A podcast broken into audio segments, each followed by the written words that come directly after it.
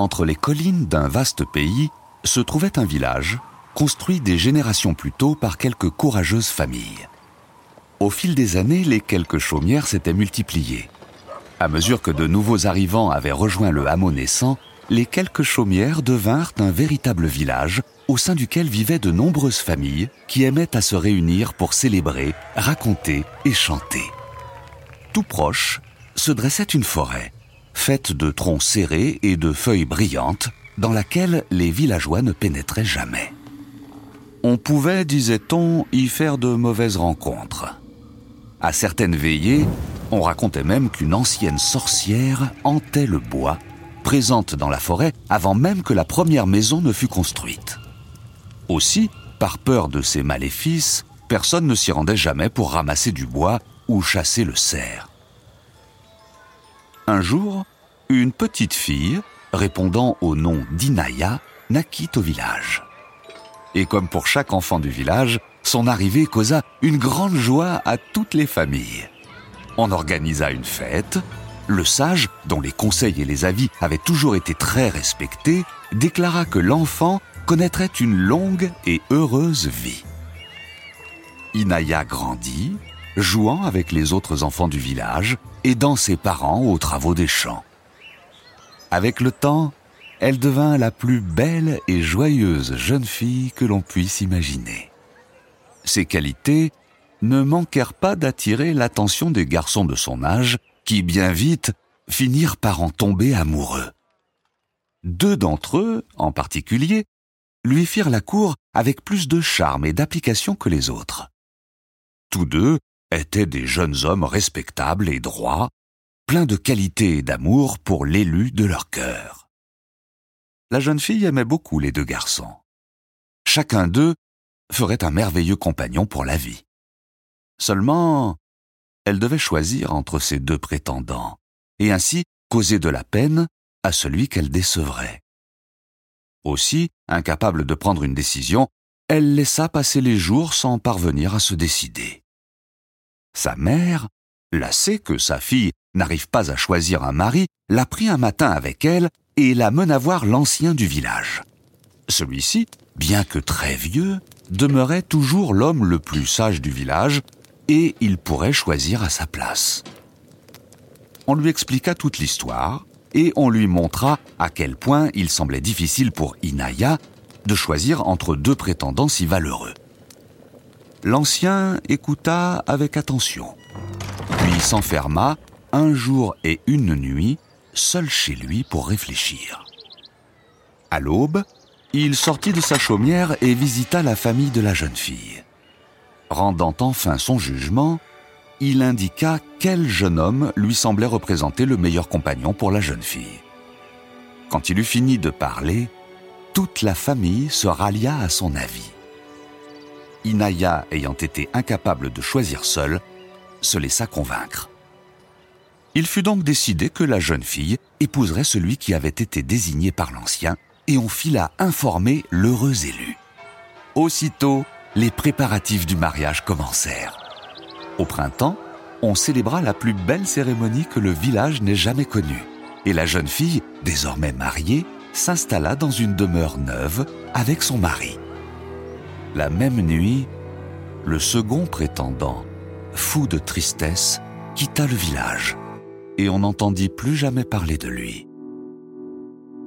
Les années passèrent et la jeune femme eut plusieurs enfants, tous blonds et beaux. Son mari et elle vivaient heureux, ne manquant de rien. Jusqu'au jour malheureux où l'aîné du couple tomba gravement malade. Les avis étaient partagés. Certains conseillaient à Inaya de préparer des potions, d'autres lui disaient qu'il fallait le soigner avec des plantes, et enfin, les sages du village, eux, lui disaient qu'il fallait aller voir la sorcière de la forêt. Inaya était perdue et incapable de faire le moindre choix. De jour en jour, la fièvre de l'enfant augmentait et chaque jour qui passait le rapprochait d'une mort certaine. Une nuit, alors que le village se tenait rassemblé, les sages rappelèrent à Inaya qu'elle devrait aller voir la sorcière. La jeune femme se leva et quitta la chaumière. Elle quitta le village et marcha droit vers la forêt, à la recherche de la vieille sorcière de la forêt, en qui elle plaçait maintenant tous ses espoirs. Elle avança entre les troncs, bravant sa peur, ne pensant qu'à la vie de son fils. S'enfonçant toujours plus profondément dans le bois, elle aperçut soudain d'étranges lueurs qui flottaient au-dessus du sol. Se rapprochant des feux follets, elle les vit s'éloigner, dessinant un chemin qu'elle s'empressa de suivre. La jeune femme arriva devant une maison biscornue, au milieu d'un marais clapotant. Frappant à l'entrée, elle attendit, et voilà que la porte s'ouvrit d'elle-même. Frissonnante, mais pleine de courage, elle pénétra dans la maison. La vie de son fils lui donnait la force de surmonter toutes les terreurs. Alors apparut la sorcière, celle qui hantait la forêt depuis des siècles, observant de loin le village et ses habitants. La jeune femme eut peur, mais elle ne s'enfuit pas, car c'était bien pour la rencontrer qu'elle s'était rendue si loin dans la forêt. La voix tremblante, elle parla alors, racontant à la sorcière la maladie de son fils aîné, la suppliant de le sauver. Celle-ci écouta, entendit ses prières et accepta de soigner l'enfant. Rentre chez toi et emporte avec toi un peu de boue de mon marais. Tu l'appliqueras sur le front de ton fils et demain à l'aube, il sera guéri. Ton fils sera sauf. Mais je garderai en mémoire la dette que tu as envers moi. La jeune femme, trop heureuse de pouvoir apporter un remède à son fils, s'en fut aussitôt, ramassant une grosse poignée de boue du marais avec elle. Sitôt rentrée dans sa chaumière, elle en déposa sur le front de son enfant, comme l'avait ordonné la sorcière. Puis, épuisée par sa longue marche et ses émotions, elle s'endormit. Le lendemain, le soleil à peine levé, la jeune femme se rendit au chevet de son fils. Celui-ci, éveillé, se jeta dans les bras de sa mère. Sa fièvre s'était envolée. Mais sur son front, une étrange tache couleur de boue marquait sa peau. On eut beau le baigner, le frotter encore et encore, la trace ne partit pas. Le village se réjouit d'abord grandement de la guérison miraculeuse de l'enfant. Mais très vite, alors que celui-ci retournait auprès de ses camarades de jeu, ils se mirent à le fuir, apeurés par la marque sur son front. Avec le temps, les parents des autres familles refusaient que leurs fils et leurs filles puissent jouer avec le garçon sauvé de la fièvre, et les adultes eux-mêmes l'évitaient. À mesure que le temps passait, sa marque s'agrandissait, et les villageois avaient de plus en plus peur de lui. Il se retrouva alors très seul, obligé de rester chez lui pour ne pas finir rejeté par le village entier. Une année passa ainsi, et le garçon restait isolé. Une nuit, alors que tout le monde dormait, la sorcière rendit visite à la jeune femme. Désignant l'enfant assoupi, elle dit à sa mère Celui-ci porte ma marque depuis que je l'ai sauvé. Il m'appartient. Je le réclame en paiement de ta dette. La mère, désespérée mais piégée, ne trouva pourtant rien à redire et laissa son fils lui échapper. Alors l'enfant s'enfuit avec la sorcière au fond des bois, et personne ne le revit plus. Les années passèrent encore. Celle qui était jadis une jeune fille, puis une mère aimante, devint une respectable grand-mère et faisait maintenant partie des sages du village. Si elle gardait bonne figure parmi les siens, elle portait toujours en elle la douleur d'avoir perdu un ami et un fils, victime des décisions qu'elle n'avait pu prendre elle-même. Un jour, un grand loup sortit de la forêt, dévorant les troupeaux et menaçant les villageois. Les familles se réunirent, inquiètes, devant prendre une décision quant au danger qui les guettait tous. Le très sage ancien qui vivait toujours décréta que seule une vaste battue pouvait permettre de trouver et tuer le loup malgré les grands risques que la chasse ferait courir aux villageois. De longues discussions suivirent et personne n'arrivait à arrêter une décision. Ils décidèrent alors de laisser passer la nuit pour réfléchir et ils prendraient une décision au petit matin. Inaya, bien que faisant maintenant partie des sages, n'avait aucune idée de quelle serait la meilleure décision et s'en remettrait comme à son habitude au choix des autres. Au cours de la nuit, elle reçut une visite. la sorcière, lui apparut en rêve, tout aussi tordue et boiteuse que dans ses souvenirs. À sa vue, la douleur de la perte de son fils se raviva de plus belle.